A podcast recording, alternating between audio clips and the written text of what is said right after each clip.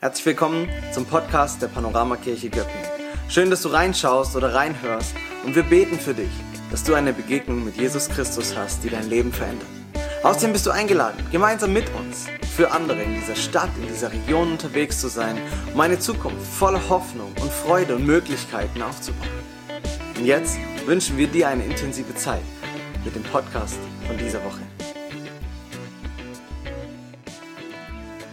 Und das hat auch ein bisschen was mit der Predigt heute zu tun und mit dem Petrusbrief und was Petrus darin schreibt, weil er uns immer wieder daran erinnert, hey, pass mal auf, in all dem, wie es in deinem Leben läuft, das, das Entscheidende ist, ähm, wie gehst du weiter? Wie gehst du damit um? Was wird in deinem Leben sichtbar? Und ich möchte euch da mal mit hineinnehmen, bevor ich mit ähm, dem Petrus beginne, wollte ich fragen, ob ihr dieses Buch hier kennt. Wer hat es gelesen? einmal von vorne bis hinten durchgelesen und jedes andere Buch ist nur ein Remix von diesem Buch.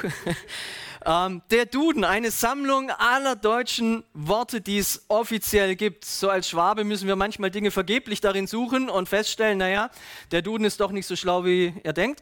Ähm, Irgendjemand hat sich mal hingesetzt und den Duden in die Hand genommen und hat mal durchgezählt, was für Worte da drin stehen. Und er hat festgestellt, dass 70 Prozent der Worte im Duden sind Substantive. 7 Prozent der Worte, die im Duden stehen, sind Verben. Weiß nicht, warum er das getan hat, aber was ich weiß, ist, dass, wenn ich mein Leben anschaue, diese 7 Prozent eine viel, viel größere Rolle spielen als die 70 Prozent.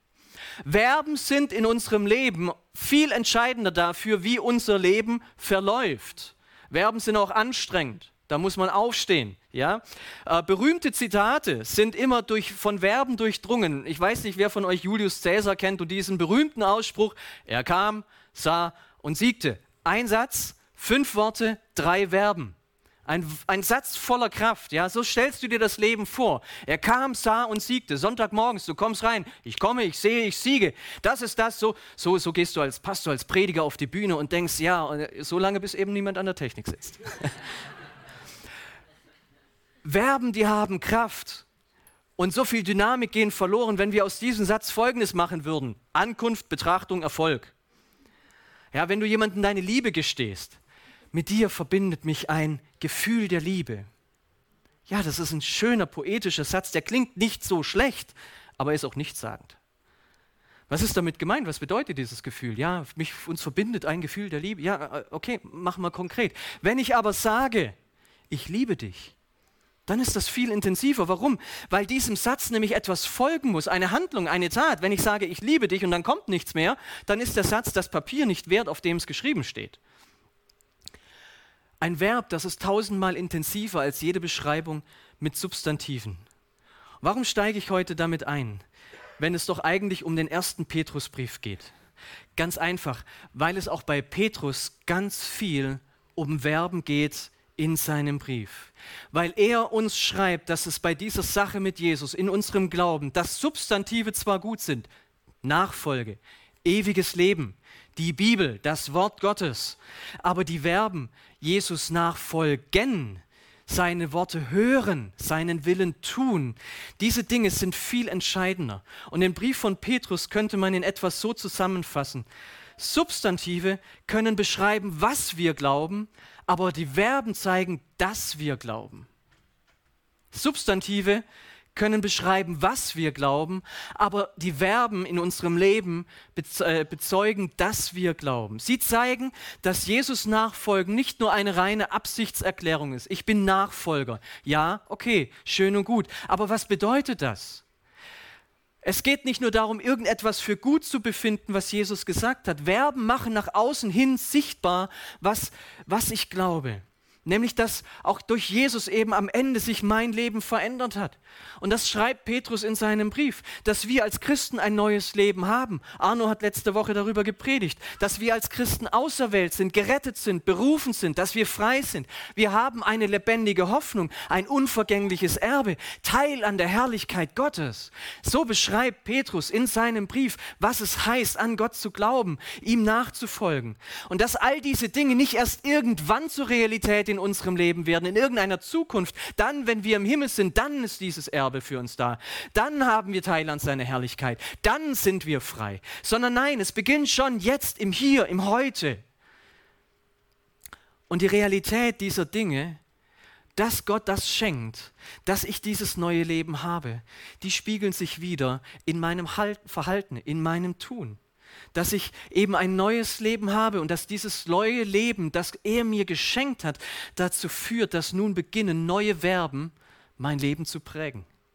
Und diese Reihenfolge, das ist so wichtig, dass wir das beachten.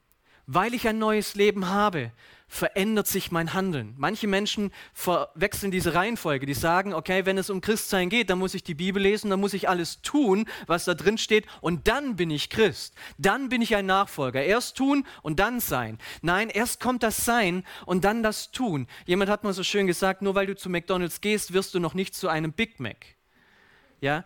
Ähm, deshalb, es geht im Neuen Testament, in den Briefen der Apostel, alles, was wir lesen und eben auch bei, bei Petrus letzten Endes, nicht darum, dass ich jetzt eine To-Do-Liste vor mir habe, die ich mir als Christ vorhalten muss und dann, okay, das muss ich tun, das muss ich tun, ich muss freundlich sein, genügsam sein, ehrlich sein, den Zehnten geben, mich ein klein wenig für die Armen engagieren, noch ein bisschen einen nachhaltigen Lebensstil pflegen. Ja? So könnte ich Christsein verstehen. Und viele Leute halten das auch Christen vor. Da muss man so viel tun. Aber wir haben etwas Grundsätzliches nicht verstanden, wenn das unsere Denkweise ist. Wir dürfen diese Stellen im Neuen Testament äh, nicht so sehr als eine, eine Anweisung verstehen, du musst das tun, damit du Christ bist, sondern vielmehr andersrum ich bin Kind Gottes und jetzt beginnen sich meine Verhaltensweisen zu verändern. Und damit sind diese Dinge, wie Paulus sie schreibt und Petrus auch in diesem Brief, wir kommen nachher drauf, vielmehr so eine Art Checkliste, anhand derer wir prüfen können, ob dieses neue Leben, das Gott uns schenkt, wie sehr es sich in uns ausgebreitet hat. Ich habe jetzt am Montag einen, einen, Termin bei meinem Autohaus. Der hat mir schon letzten Herbst gesagt, an den Bremsen muss was machen. Jetzt ist der TÜV fällig, Abgasuntersuchung, all diese Dinge. Ja, ähm, da muss mal ein Check-up dran. Vielleicht kennst du dieses Check-up noch, hier Gemeindeprozess und wo wir da unterwegs sind. Weil wir gucken wollen, wo stehen wir und daran prüfen wollen, um zu überlegen, hey, was, was zeigt mir das? Und wenn ich jetzt mein, mein Auto zum Autohändler bringe und der mir hinterher sagt, pass mal auf, also du hast nur noch zwei Reifen da dran, das Lenkrad ist weg und außerdem keine Handbremse, äh, ich glaube, das, was du mir vorbeigebracht hast, ist kein Auto. Ja, dann ist er anhand seiner Checkliste durchgegangen und hat mir gesagt, hier stimmt was nicht. Und so darf ich die Bibel nehmen und auch das, was Petrus schreibt und sagen, hey, ich will es lesen und ich will es annehmen und ich will gucken, ähm, was sagt er? Und dann prüfe ich mal, sehe ich das in meinem Leben? Kann ich das entdecken? Und wenn nicht, vielleicht muss ich etwas verändern. Nicht so sehr mein Tun, sondern vielleicht mein Sein. Aber da kommen wir ganz am Ende nochmal drauf. Ich möchte mit euch einfach mal reinschauen, weil Petrus im Prinzip in den fünf Kapiteln, die er schreibt, zwei Dinge besonders hervorhebt, die sich in unserem Leben irgendwo zeigen sollen, an deren wir prüfen können, wie sehr dieses neue Leben, das Gott uns schenkt, sich in uns ausbreitet. Und im zweiten Kapitel beginnt Paul, äh, Paulus, sage ich schon, Petrus mit einer bestimmten Verhaltensweise, die möchte ich mal überschreiben mit dem Titel Einen Schritt zurücktreten. In dem, was Petrus dort schreibt, geht es nämlich vor allem darum, dass, dass die Verben in meinem Leben als Christ, das, was mein Tun bestimmt, ähm, davon geprägt sein sollten, dass, dass das, was ich meine und das, was ich denke, dass, dass ich mich nicht ganz so wichtig nehme dass ich nicht so sehr darauf achten sollte, was ich alles brauche. Es geht aber auch nicht darum, dass ich mir nichts gönnen darf oder ein schräges Selbstbild von mir haben muss, sondern es geht darum, dass ich ähm, mal den Check mache und gucke, was eigentlich mein Handeln prägt. Und er schreibt in Kapitel 2 in Vers 11 folgenden Vers. Gebt den menschlichen Begierden nicht nach, denn sie kämpfen gegen euch. Ein kurzer Satz. Petrus schreibt, ähm, mit anderen Worten, pass mal auf, wenn du von Kapitel 1 herkommst, weißt du, du hast ein göttliches Erbe. Ähm, und das zeigt sich eben jetzt darin, dass du in deinem Leben einen Schritt zurückgehen kannst und nicht mehr allen Begierden nachlaufen musst. Das, was dich so antreibt. Wie auch immer diese Begierden aussehen, ob es dein Sommerurlaub ist, ein paar neue Schuhe, schick und essen gehen und was weiß ich was. Ähm, dass wir Begierden haben als Menschen, stellt er nicht in Frage. Petrus sagt, hey, pass mal auf, in deinem Leben gibt es Begierden. Kennst du das? Begierde, dein Leben? Nein? Nein? Doch, oder? Bin ich der Einzige? Nein, doch, komm. Bisschen Reaktion mal heute Morgen. Begierde in deinem Leben schon mal begegnet, heute Morgen? Ja, ähm, nicht Bedürfnisse, das ist was anderes. Ja? Essen ist ein Bedürfnis, das müssen wir schon. Aber wenn du dann, dann morgens aufstehst und denkst, jetzt so richtig schöne Pizza mit allem, na, ich weiß nicht, wenn du solche Dinge hast, äh, was auch immer dich da antreibt, was auch immer deine, deine Begierden, Dinge, von denen du denkst, dass du sie haben musst.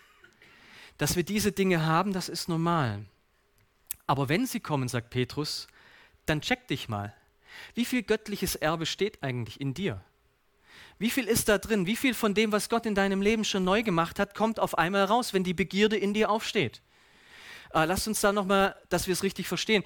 Ähm, Begierde oder was Petrus hier schreibt, da geht es nicht darum, dass, dass ähm, wir schwäbisch Päp sein sollen.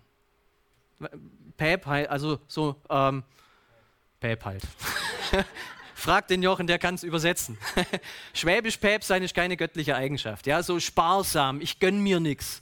Ja, ich gehe nicht meinen Begierden nach, das ist ja teuer. Hm? Das sagt der Schwabe. Nein, das machen wir nicht, das kostet Geld. Wir gehen nicht ins Restaurant zum Essen, wir haben zu Hause Essen. Brot und Wasser reicht. Gell? So, äh, ich brauche kein neues Paar Schuhe. Die sind noch gut. Solange meine Zehen vorne nicht rausgucken, ist alles in Ordnung. Das, das wäre schwäbisch Päp. Ja? Ähm, es geht aber auch nicht eben darum, dass wir nicht genießen dürfen. Ähm, dass wir sicherstellen müssen, wenn wir kochen, was weiß ich, dass wir es mit mürrischem Gesicht tun und ohne Salz. Es geht eben darum, dass wir der, der Gier in unserem Leben nicht den Raum geben, den sie sonst einnimmt. Dass, dass ich dem Raum gebe, ich brauche dies oder jenes, damit ich glücklich bin, denn das steckt hinter der Begierde. Ich brauche das und dann kann ich glücklich sein. Und Petrus sagt, hey, pass mal auf, Du bist gesegnet mit einem unendlich reichen Erbe. Du hast etwas, was großartig ist, eine lebendige Hoffnung. Warum gibst du der Begierde eigentlich Raum? Gott hat doch so viel mehr für dich. Und wir sehen anhand von unserem Handeln, wie sehr wir dieses göttliche Erbe eigentlich schon in, in Besitz genommen haben. Wie sehr ähm, wir in dieser lebendigen Hoffnung überhaupt leben. In den Versen dann ähm, 3 äh, nicht 3, sondern 13, 18 und in Kapitel 3, Vers 1 kommt noch mehr. Ich möchte es mit euch mal kurz durchschauen. Das waren die Begierden. Dann kommt ähm, dieser Satz, wo Paulus, äh, Petrus schreibt, dass wir einen Schritt zurücktreten sollen, um uns unterzuordnen, nämlich ordnet euch um des Herrn willen allen Institutionen unter, die in dieser Welt Macht ausüben. Was sind Institutionen, die in dieser Welt Macht ausüben? Das ist der Staat, wir haben gerade gebetet, eine Minute. Ich weiß nicht, wie dein Gebet war. Herr, lass Feuer vom Himmel fallen, dass endlich alles verzehrt wird. Das sind sowieso nur Versager, die ihren eigenen Eliten denken und was weiß ich was. Kann ja manchmal passieren. Ähm, Autorität, Polizei, Rechtsprechung, wie gehen wir mit unserem Rechtssystem um, Steuerbehörden. Ja? Tritt mal einen Schritt zurück. Unser Land braucht nicht 80 Millionen Bundeskanzler, die wissen, wie es besser geht. Äh, was wir brauchen, ist einen Bundeskanzler und im Prinzip 80 Millionen Christen, die für ihn beten. Das wäre so viel mehr. Und das ist das, was Paulus hier schreibt. Petrus, tritt mal einen Schritt zurück. Nimm dich mal selber nicht so wichtig ordnet euch mal unter, unter diese Institution und lasst uns nicht vergessen, er schreibt das zu einer Zeit, da war das Christentum nicht besonders hoch angesehen in der, in der, in der weltlichen Regierung. Im Gegenteil, der römische Kaiser hat die Christen verfolgt, er hat sie eingesperrt. Und Petrus sagt, ordnet euch ihnen unter. Kämpft nicht dagegen an, tut das Gute. Das ist das, was er hier sagt. Das zweite ähm, Thema, das er anspricht, ist, ordnet euch euren Herren unter und erweist ihnen uneingeschränkten Respekt. Hier geht es ein Stückchen weit um die Arbeitgeber, um die Menschen, die in bestimmten Punkt Verantwortung für uns tragen äh, und uns ein bisschen den Weg weisen. Ich weiß nicht, ob Schüler heute Morgen hier sind oder Studenten, ja, Lehrer, Professoren, Vorgesetzte, Dienstvorgesetzte an deinem Arbeitsplatz, dein Chef. Ordnet euch darunter. Tretet, tretet einen Schritt zurück. Nicht permanent in die Diskussion gehen. Nicht alles besser wissen. Nicht permanent nörgeln und was weiß ich was tun und versuchen, dich durchzusetzen. Und der spannendste Vers überhaupt, ihr Frauen ordnet euch euren Männern unter. Jetzt können wir einen Punkt machen, sagen Amen und gehen nach Hause und dann ist alles geklärt für heute. Zumindest für die Männer unter uns. Das geht leider, weil Petrus schreibt weiter. 3 Vers 1. Und genauso, ich sag's mal, das ist meine Übersetzung jetzt. Ihr Männer sollt eure Frauen nicht dominieren. Tretet mal einen Schritt zurück. Es geht auch in deiner Ehebeziehung, in dieser intimsten Beziehung, die du überhaupt hast, nicht darum, dass einer dem anderen sagt, wo es lang geht. Ähm, es geht darum, dass wir uns zurücknehmen, dass wir, ja, wie soll ich sagen, uns gegenseitig wertschätzen. Ihr Frauen ordnet euch euren Männern unter, ist kein antikes biblisches Bild, eine Anleitung zur Unterdrückung der Frau und Erhaltung des Patriarchats. Es ist ein Check für dich, um zu prüfen, wie sehr hat Christus in dir Stalt gewonnen. Oder musst du dich permanent behaupten und durchsetzen gegen deinen Mann, weil, weil du irgendwas ähm, denkst, dass du zu kurz kommst? Und genauso für die Männer, die versuchen, Macht auszuüben und die Frauen zu dominieren und ähm, sich nichts sagen zu lassen und wie auch immer. Und ich finde das super spannend, weil letzten Endes dieses Schritt zurücktreten etwas ist, was, was in unserer Zeit so zutiefst ähm, nicht verankert ist. Wir leben in einer Zeit, in der, der alles möglich ist, nur nicht sich selber zurücknehmen. Vor 50 Jahren war das Thema der Unterordnung noch relativ normal. Dahingestellt, ob die Art, wie es damals gelebt wurde, gesund war. Ja? Aber in vielen Bereichen des Lebens war es mehr oder weniger normal, dass man das tut, was einem gesagt wird. Wenn die Polizei sagt, so ist das, dann macht, das, macht man das heute so. Heute ist das anders. Äh, heute, wenn die Polizei das ist, dann hole ich erstmal meine Dinge raus und äh, knüppel mal auf die Polizei drauf ein. Ähm, wenn mein Chef etwas sagt, damals habe ich es gemacht, heute kündige ich, weil der darf mir ja nicht sagen, was ich machen soll. Ja? Wenn die Frau etwas gesagt hat damals, dann hast du es halt auch gemacht. Äh, so, so war das. In unserer Zeit heute leben wir im völligen Gegenteil. Wenn früher ein Kind nach der Schule nach Hause gekommen ist mit einer schlechten Note, dann gab es zu Hause Ärger und es musste mehr lernen. Wenn ein Kind heute mit einer schlechten Note nach Hause kommt, dann bekommt der Lehrer Ärger und er muss besser unterrichten. Ich muss mich nichts und niemandem mehr unterordnen. Das ist so ein, ein, ein Mantra unserer Zeit. Ich bin wichtig. Meine Meinung ist wichtig. Meine Gefühle sind wichtig. Mir hat niemand etwas zu sagen.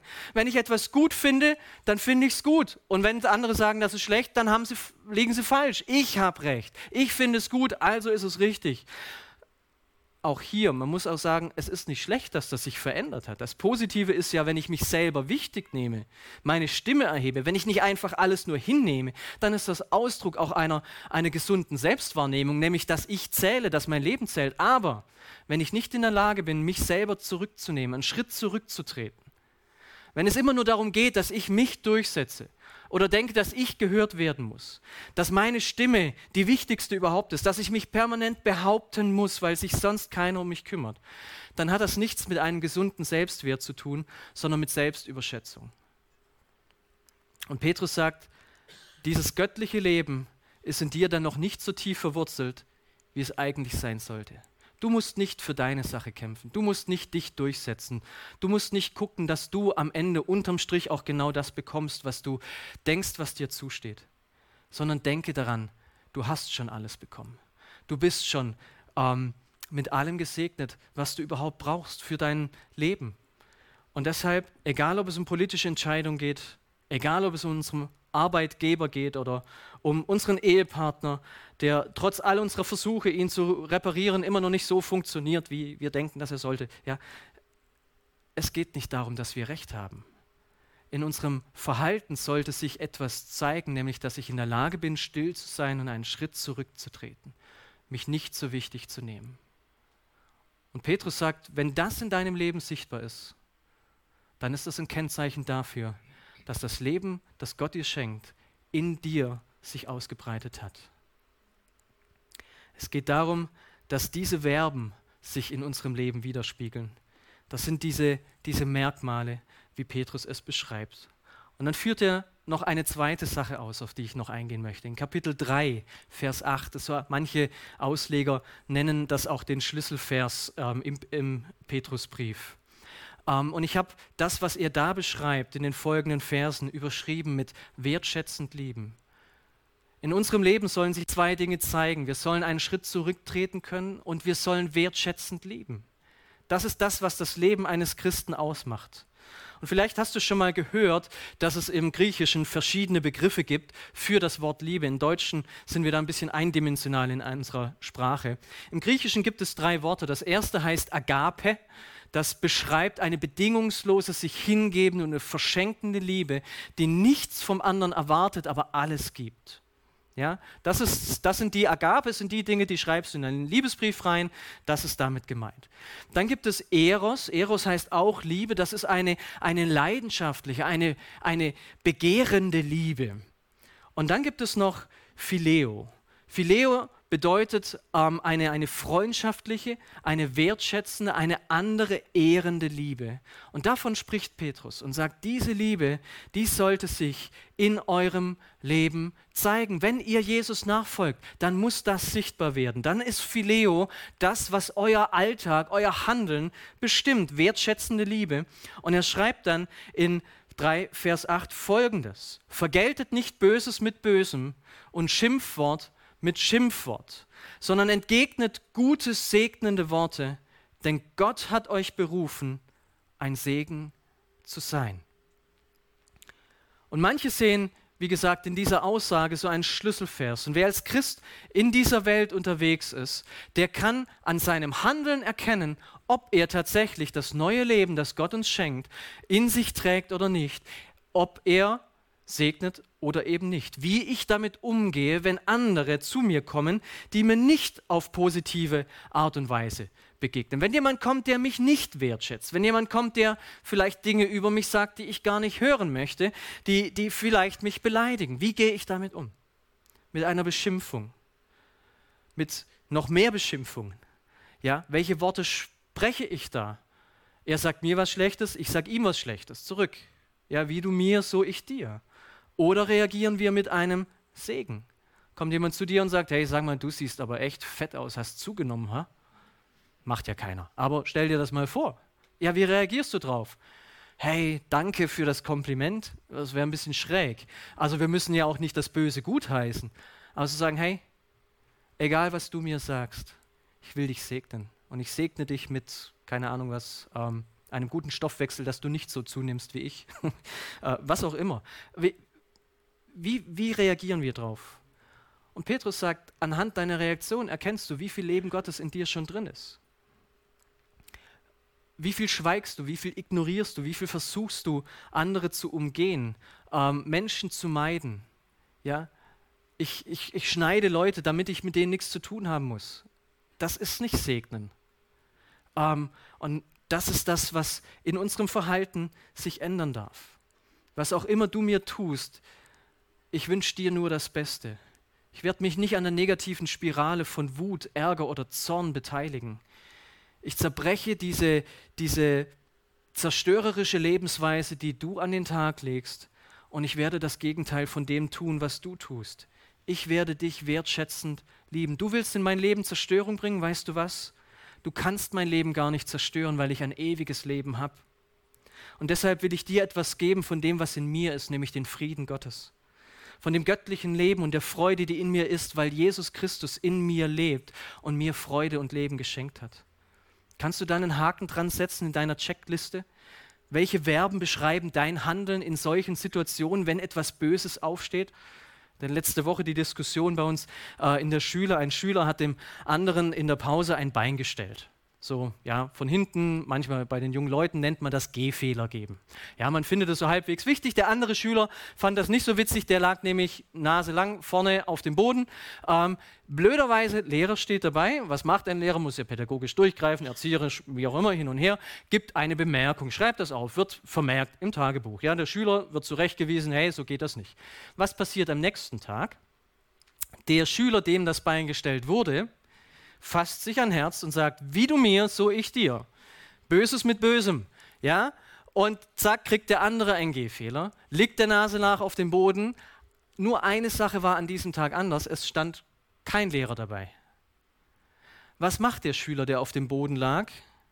Er steht auf, geht zu dem Lehrer, der am Tag davor gesagt hat, das geht nicht und du kriegst jetzt eine Bemerkung und sagt, der hat mir ein Bein gestellt, ich will, dass der auch eine Bemerkung bekommt. Und dann haben wir darüber gesprochen, hey, wie geht man da jetzt mit um? Macht man das, macht man das nicht? Wie ist das? Ja? Ähm, Und für mich war dann der Punkt zu sagen, hey, dieser eine Schüler, der die Bemerkung bekommen hat, der hat nichts gelernt aus seinem Verhalten. Der hat nicht gelernt, ich soll anderen kein Bein stellen. Der hat gelernt, wenn andere mir was Schlechtes tun, dann müssen die bestraft werden. Wie du mir, so ich dir.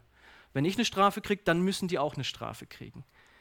Sein, sein Lernerfolg war nicht, oh, es war eine dumme Sache, ja, ich reiß mich zusammen und mache es beim nächsten Mal anders. Wir streben manches Mal so ein bisschen nach Gerechtigkeit, nach Gleichberechtigung. Und das ist ja nicht, nicht, nicht schlecht, aber andererseits ähm, sollten wir mal anfangen, über unser Verhalten nachzudenken. Was passiert denn eigentlich, wenn wir reagieren, wie wir reagieren? Was ist die Konsequenz daraus? Was folgt daraus?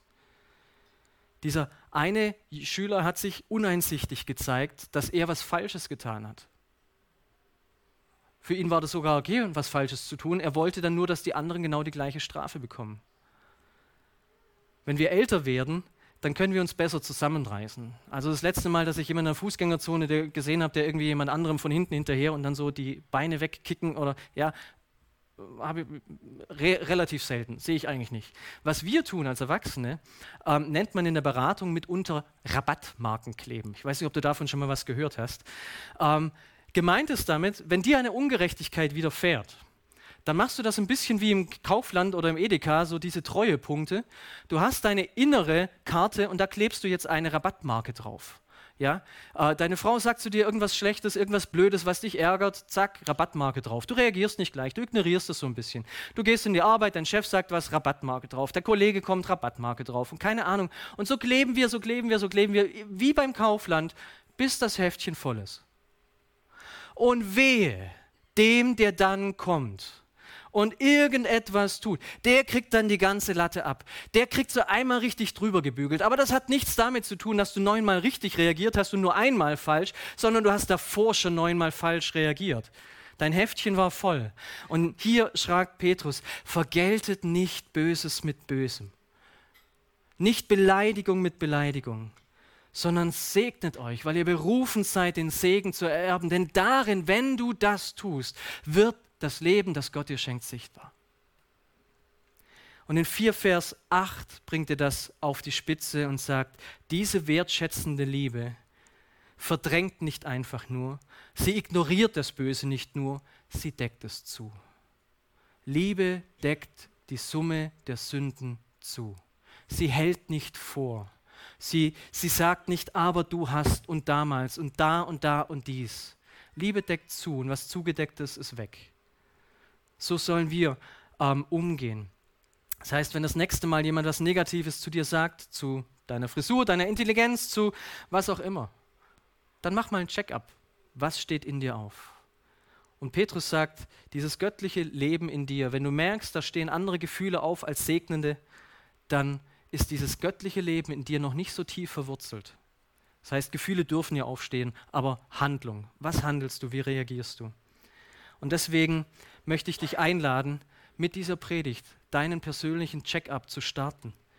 Wenn du das jetzt so hörst, dann weiß ich nicht so ganz genau, was es in dir auslöst. Ah, ich muss jetzt halt doch wieder. Ich habe die ganze Zeit nur darüber gesprochen, was wir tun müssten oder wie wir uns verhalten sollen. Einen Schritt zurücktreten, wertschätzend lieben.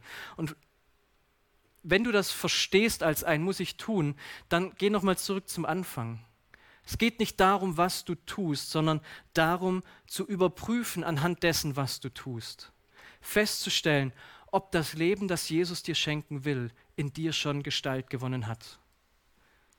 Und Petrus macht das ganz schlau. Ganz am Anfang von seinen Briefen schreibt er nämlich gleich zwei Dinge, von denen er sagt, hey, darauf darfst du achten.